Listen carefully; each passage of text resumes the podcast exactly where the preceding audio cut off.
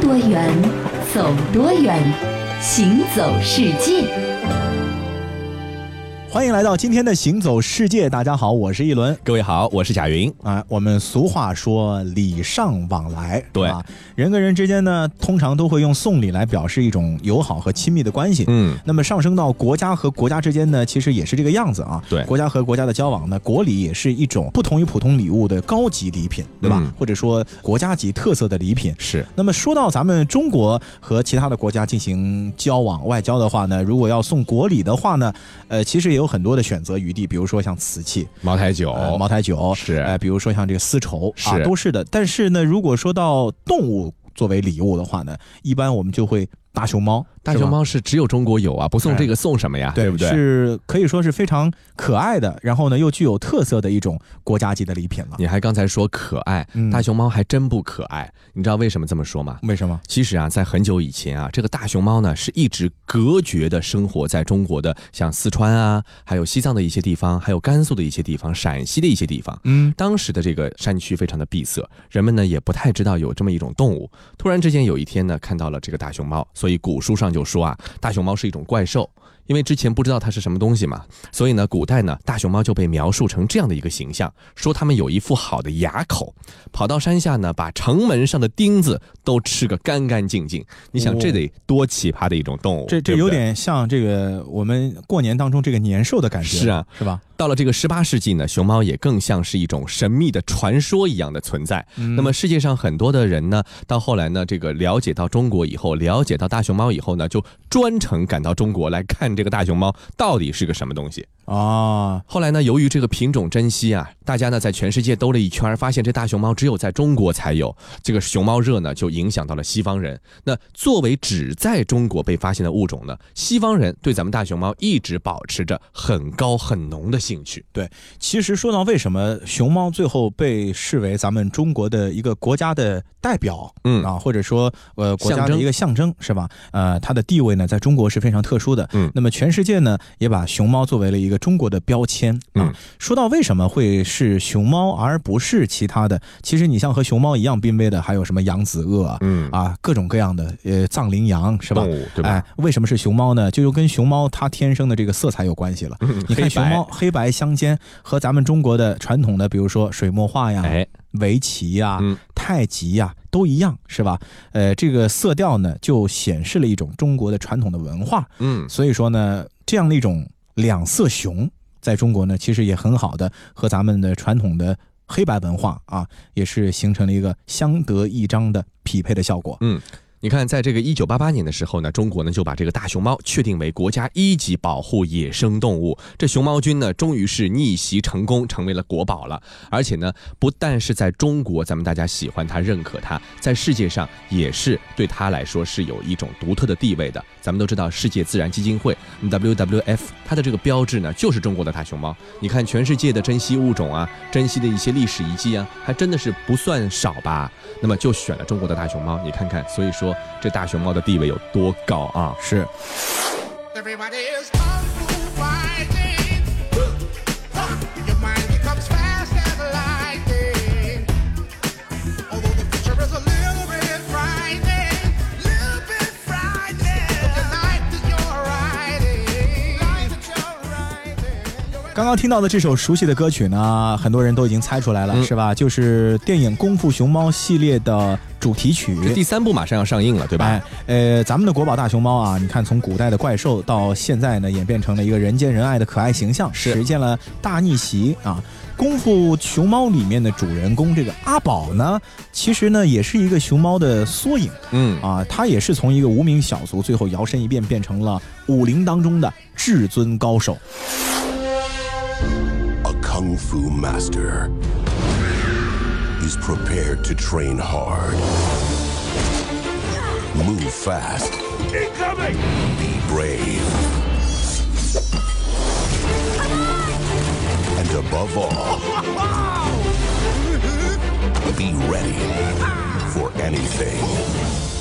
这个大熊猫呢，作为咱们中国的国宝，现在呢被美国人拿去拍成了动画电影啊，这个呢还是说明美国人对它也是情有独钟的。对，其实我说啊，好莱坞也不是第一次把咱们中国的元素拍成他们电影当中的主角了。嗯在我们小的时候，比如说九十年代末、两千年左右，有一部电影《花木兰》，啊、花木兰，对吧？也中国元是素也是这个美国推出的电影，但是是是讲的咱们中国汉朝的一个呃女孩子从军的故事。是啊，所以其实呢，我觉得这个美国电影它就有一个这样的一个特点，就是它其实也是一个吸收全世界文明的一个精髓的这样的一个过程。说到这个美国电影呢，咱们就不得不说这个好莱坞了，嗯对不对？它对是美国电影的一个标杆儿、嗯啊，它不仅是全球音乐电影产业的中心地带，也是全球时尚的发源地。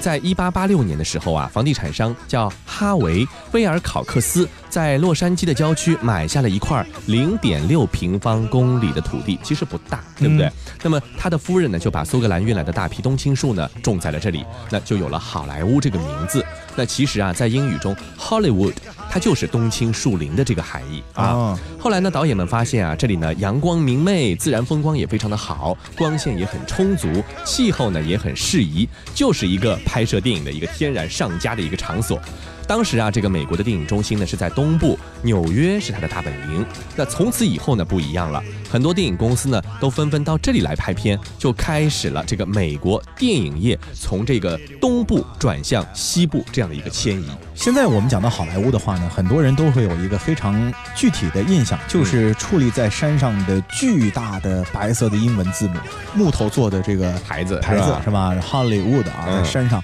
你人站在下面会显得特别的渺小。是 现在呢，据说那座山也成为了一个旅游景点。是的咱们很多中国人现在去美国自由行，都会嗯到那个山上和 Hollywood 来一个合影，是吧？嗯哎，其实呢，也能够非常有意思的来体现一种美国的电影文化。嗯说到这个好莱坞象征的这个白色大字 Hollywood 啊，被竖在好莱坞后面的这个山坡上呢，其实本来呢，它的这个全称并不是 Hollywood，而是 Hollywood Land。后面还是有 land 这四个字母的啊是土地是吧？是一家建筑商为了推销新建好的住宅社区设的这个广告看板，看上去也挺像广告版的，是就不是跟咱们现在你比如去松江，你看到什么什么别墅的高速公路广告啊边上那种哎，哎一个意思、啊嗯是吧？最初是广告版，那后来呢，它竖起来之后呢，也也没什么人去管他们，嗯可能这房子卖的也不太好 啊，渐渐的就荒废掉了，嗯一直到了一九四九年的时候，好莱坞的商会呢才。在它的这个广告版的基础上，把后面的这个 land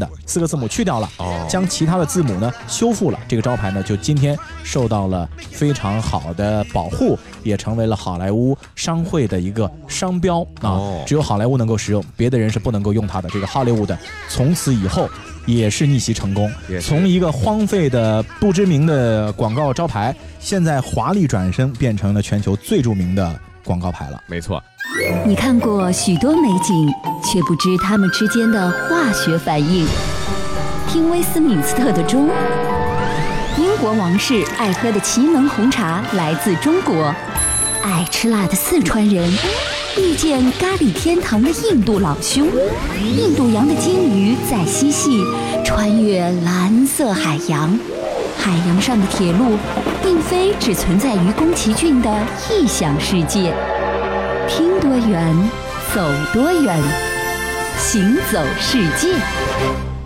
欢迎继续收听《行走世界》，大家好，我是一轮。各位好，我是贾云。那前面呢，我们说到了好莱坞的电影啊，对这个其实它也是全球电影的一个非常重要的标志，是吧嗯，它是一个美国文化的代表，美国电影文化的代表。那么其实呢，说到这个电影啊，我们第一印象总好像觉得美国的好莱坞是世界上规模最大的，对吧？要不然呢？呃，但其实不是这样。那其实是谁？真正世界第一的电影大国或者电影产量的大国啊，嗯，我们单纯说以它的数量来决定的话呢，其实是印度，哦印度才是真正的当今世界第一电影大国。对对对，你这么一说，我想起来了，印度有一个宝莱坞，对不对？一字之差，但是呢，风格迥异。嗯嗯，宝莱坞每年生产近一千部电影，产量可谓惊人。是而且呢，最近几年啊，印度电影呢也一直是受到了特别广泛的关注。有一些的印度电影呢，也在全世界范围之内有着很大的影响力。比如说，曾经得过奥斯卡奖的《贫民窟的百万富翁》是还有我们很多人都特别喜欢看的这个《三傻大闹宝莱坞》啊，《初恋这件小事儿》等等影片呢，其实在全世界范围，在中国也造成了一定的影响力。嗯，那其实我觉得啊，这个咱们老一辈人啊，看印度电影呢也不少了，对不对？嗯什么这个大篷车啊等等这些电影啊，那看多了印度电影的朋友一定会有这样的一个疑问：说这个印度电影啊，为什么总是喜欢演到一半就突然转了这个画风对啊？他的这个电影，我为什么不太爱宝莱坞，就是这个道理，就是他有的时候会被歌舞，我觉得这个剧情就给打断他掉了。突然之间就是前面还在说一件挺正经的事情，啊后来他就疯了一跳起下来，了唱歌跳舞都来了。对对对对，跳起来了之后呢，载歌载舞的很多的人就进来，变成一个小歌剧的这样一是种形式了。没错，啊特别有意思啊。这个所以说啊，这个印度电影呢，为什么总是喜欢演到一半就换画风、载歌载舞、激情澎湃？这个原因呢，也是众说纷纭的。对，有一种说法说的是早期的印度电影用好的歌舞去弥补它俗套的剧情。嗯，歌舞在电影当中的出现，除了情节需要呢，还可以作为人物心理活动的一个外化的表现，哎，以及起到一个快进情节的作用。嗯啊，这是一种说法。是。还有一种说法是这样的，说这个歌舞呢是宝莱坞电影的标志，它已经成为了惯例，这没什么原因啊，咱们就是以歌舞见长的，这就是一种我们印度电影，对不印度特色啊，是。还有一种说法，第三种说法说什么呢？说这个在印度呢，其实几乎每一个人他都是有舞蹈细胞的，对每一个人都是能唱会跳的，是啊，而且跳的都还不错，嗯啊，就不是咱们那种广场舞的类型，是啊呃，更加的这个激情澎湃一点。所以歌舞呢，在印度可能更加能够激发电影观众的一种热情。哎啊，在印度啊，有一个非常有意思的事情，就是如果说你在印度要想卖电视卖得好的话，嗯，通常你电视的喇叭的声音一定要够 大，哎，为什么一嗓门呢儿？是吧？对，因为他们要放大声音跳舞啊， 对啊，他们看电视跟我们形式不一样，咱们坐在沙发前，他们载歌载舞，啊哎，当成这个文艺晚会了，是那是。所以电影当中加入歌舞呢，主要的原因呢，也就是因为观众的喜爱啊嗯，印度观众的喜爱。是，呃，很多印度朋友在电影院里面都是非常的活跃的啊，这个镜头呢有点像咱们在剧场里面听德云社里面的郭德纲说相声是一个道理，哦互动很强是啊，和我们一般的这个咱们电影院当中沉静的这个气氛是有着非常鲜明的对比的。嗯啊，屏幕上一有歌舞呢，底下就欢呼了，所以这也是一个非常有特色的一个观影方式、嗯啊。不过呢，刚才说了好几种可能性啊，我觉得最有意思的还是这种可能性，就说啊，这个和印度的天气非常有关系。印度常年天气炎热，过去唯一冷气充足的地方，也就只有电影院了。喂，阿米罕，这天气太热了，有什么地方又好玩又凉快啊？加卡瓦啊，我太穷了，我一般热的时候就爬到空调车顶上，让风吹拂我的脸。好想和你再去吹吹风，去吹吹风。哎呀，那太危险了，不行不行，算了，哥带你去电影院吧，那里有空调，凉快。 Very good, thank you。一开始，印度剧情片片长比较短，观众待了一个多小时，电影就结束了。这也是早期印度电影不能受到欢迎的原因。加拉瓦，时间太短，我还是好热啊！我还想去吃咖喱饭呢，这么热怎么吃啊？你手上一股咖喱味，昨天不是刚吃过吗？今天还吃？我昨天吃的是鸡肉咖喱，我还想去吃羊肉咖喱、土豆咖喱、花椰菜咖喱、鸡肉配土豆咖喱、鸡肉配花椰菜咖喱、鸡肉配土豆配花椰菜咖喱、羊肉配土豆咖喱。为此羊肉，配后来在拍电影的时候，聪明的印度导演们刻意加大大家喜闻乐见的歌舞，来增加片长，让观众们能一待两三个小时，才能够达到纳凉、娱乐、消费的目的。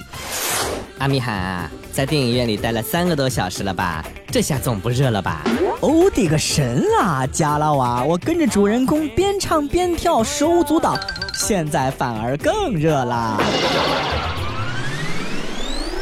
这总之啊，咱们知道这印度真的是一个充满动感舞蹈元素的这个国家啊。同样呢，在这个身体里面流淌着歌舞血液的国家还有很多，比如说在南美洲的巴西。谈到巴西啊，我们就谈到这个啊非常火热的这种场景，就是桑巴舞，对不对？嗯也是能够让人激情沸腾的。是我第一次看到桑巴舞呢，是我小时候跟家里人一起去巴西的一家自助餐厅吃烤肉。哦，那个时候呢，吃烤肉还比比较的贵，奢侈对吧？这个属于不太能经常去的，对啊，呃，然后呢，去了之后呢，你就会发现了，它不仅仅有非常好的这个自助餐，啊然后呢，还会有这个歌舞表演。表演啊那、那个时候我对于巴西桑巴的这个印象呢，呃，就是它第一，它扭动的特别厉害。嗯，啊，这个胯部非常的灵 活。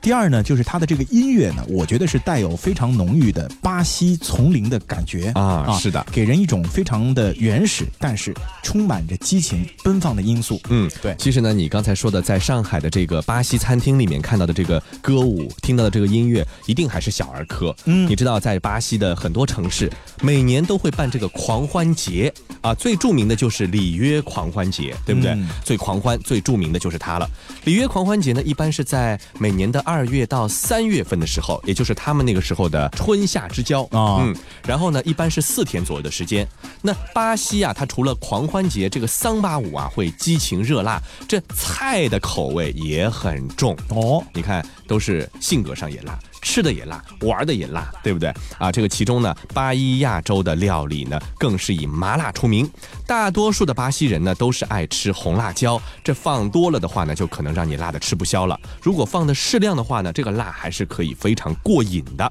不过啊，这个辣椒酱呢，大多是在当地餐馆呢是另外配置的，你可以按照自己的口味和喜好来随意的选用。哎，我发现了一个非常有意思的事情，嗯就是咱们去旅游的话，你会发现，越是靠近热带的地方呢，越是喜欢用辣椒作为它的这个一种非常特殊调的味食料材对吧比如说，咱们很多人去东南亚旅游的话，嗯你会发现东南亚呢也有咖喱嘛，嗯，然后这个咖喱里面或者它的这个菜式里面呢也会加上辣椒。是，虽然说这个口味儿和印度的咖喱比起来，并没有那么的刺激，嗯。但是呢，其实它还是呃会有一些些小小的刺激你的味蕾的这个作用啊。嗯然后呢，我还专门的研究过了，就是靠近热带或者说靠近赤道地方的这个人啊，因为呢，他的这个常年都是处在夏天啊，很湿热很湿热。嗯对，那么一旦是这样的情况呢，人的胃口或者食欲啊容易不振，嗯，对吧？你夏天一般我咱们都会胃口不好，不好，胃口不好，所以说夏天减肥非常好，就是因为这个道理。对啊，出汗很多。那么怎么样能够去刺激你的食欲呢？因为你人体必须每天还要去摄入这些的呃元素，嗯你才能够保证你的健康嘛。嗯那么辣椒的使用呢，就能够达到非常好的开胃的作用。嗯那同时呢，对于一些潮湿的地方的人们来说呢，它还能够有一个咱们中医上所说的这个祛湿的功能，没错，把你体内的湿气给排除。是。嗯，呃，一轮你还真别说啊，咱们刚才说到了这个巴西的桑巴非常的火辣，但其实呢，辣椒呢真的还是南美洲原产的一种作物。哎但是后来呢，通过了各种各样的途径呢，就到了咱们中国了。是在现在咱们中国的一些西南的地方，尤其是刚才谈到的像四川啊，还有周边的像重庆、贵州、云南、湖南，都是吃辣椒顶尖的省份啊，对不对？哎，你还别说啊，嗯辣椒到了中国之后啊，真是极大程度的改善了咱们西南人民的生活质量。对，因为原先呢，咱们都知道，呃，四川呐、湖南啊，是啊或者贵州这些地方呢，都是属于瘴气非常的严重的，啊，不太适宜人的生存。为什么呢？嗯就是因为潮湿，对，对吧？不干燥。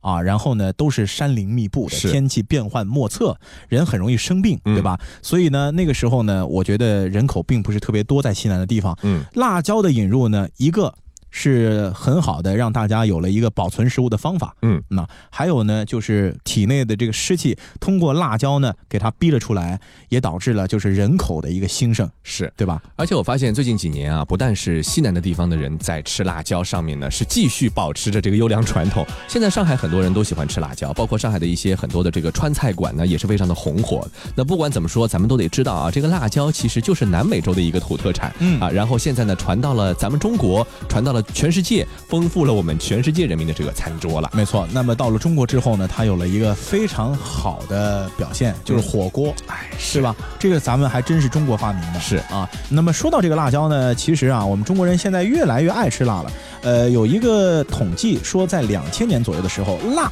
已经作为了中国人的第一口味儿。嗯，它战胜了甜、咸啊、酸，哎，就成为了中国第一口味儿是辣。选择这样的一个年份作为口味转变的一个关键点呢，哎，是有一个原因的，这也是一个比较标志性的一个事件。红烧牛肉面就是这个味儿。对味儿，到两千年为止，在全国销量第一的某品牌方便面的主打口味就是红烧牛肉面。是啊，但是两千年之后，这家方便面巨头发现自己的销售进入了增长瓶颈。为了扭转颓势，他们将碗面扩展到了杯面、桶面，但是呢，都收效甚微。这个局面的突破是他在二零零三年推出了第一款西南地方口味的系列产品——油辣子传奇。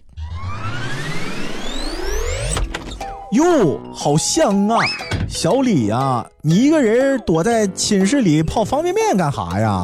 哎，这不是我的方便面吗？哎呦，小张啊，肚子实在饿的不行了，偷你一包方便面吃又不会死的喽。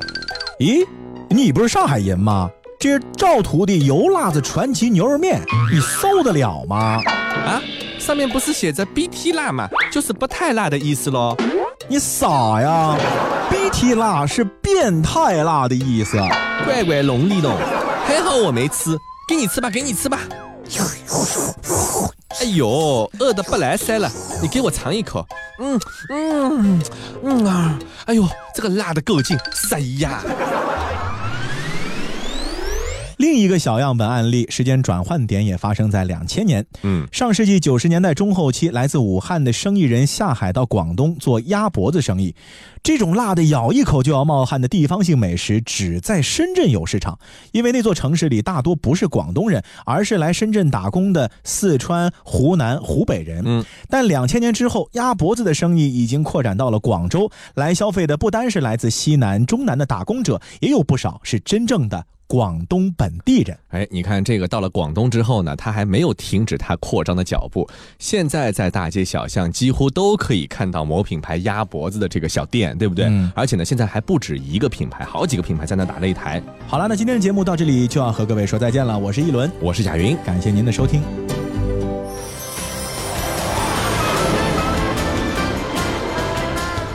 拼多远，走多远，行走世界。